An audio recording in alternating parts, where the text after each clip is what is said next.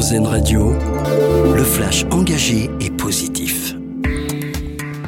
Jamais un lieu n'avait été consacré à l'histoire de notre langue. Les mots, cet après-midi d'Emmanuel Macron, le chef de l'État a prononcé un discours devant le château de Villers-Cotterêts dans l'Aisne pour inaugurer la Cité internationale de la langue française, un musée géant avec des milliers d'ouvrages qui retracent l'histoire du français, son évolution et son rayonnement à l'international un sommet pour encadrer l'intelligence artificielle.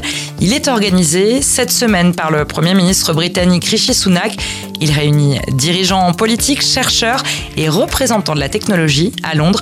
L'objectif, c'est de réussir à obtenir une première déclaration internationale sur la nature des risques de l'intelligence artificielle et de proposer la mise sur pied d'un groupe d'experts internationaux inspiré du modèle du GIEC sur le climat.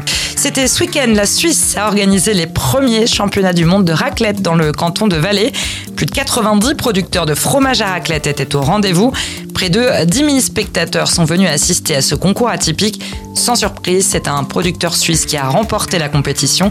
Un producteur japonais venu de France a réussi à se hisser à la deuxième place du classement.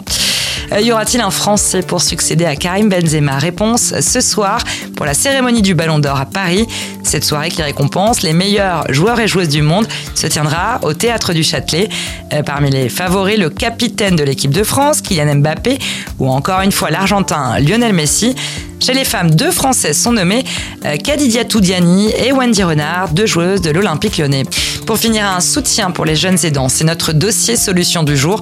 L'association lyonnaise La Pause Brindy s'intéresse à ces moins de 25 ans qui soutiennent un ou plusieurs proches dans la maladie, le handicap ou l'addiction.